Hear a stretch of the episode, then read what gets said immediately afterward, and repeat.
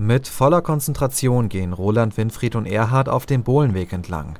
Sie kontrollieren, ob die einzelnen Holzbohlen locker sind und das ist ziemlich aufwendig. Es dauert nicht lang, schon ist die erste Bohle entdeckt. Die ist ja auch kaputt, die steht hoch. Die wackelt richtig. Mhm. Da fallen sie die Leute. Die Bohle muss dringend neu befestigt werden. Betreuer Daniel Klingert-Sieler hat dafür blaue Schnipsel dabei. Und diese blauen Schnipsel, die machen wir jetzt quasi mit der Reißzwecke an der Bohle fest tun auch im Protokoll versehen, dass wir eine Bohle mit blauen Schnipsel versehen haben.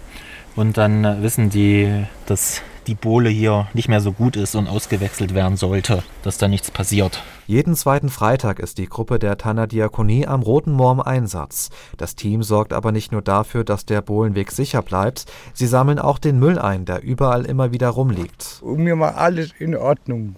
Wir gucken danach, ob alles sauber ist. Das macht mir Spaß, bin ich immer gern mitgegangen. Roland, Winfried und Erhard gehen sehr sorgfältig an die Aufgaben ran. Auch Betreuer Daniel Klingert-Sieler ist davon immer wieder beeindruckt. Ja, das freut mich natürlich zu sehen, dass sie das einfach gerne machen und wie sorgfältig das auch gemacht wird. Also es ist wirklich so, dass jeder Kippenstummel oder jedes Stück Papier, was hier liegt, aufgehoben wird und genauso beim Bohlen kontrollieren ist es wirklich wir sind langsam unterwegs, aber dafür ordentlich.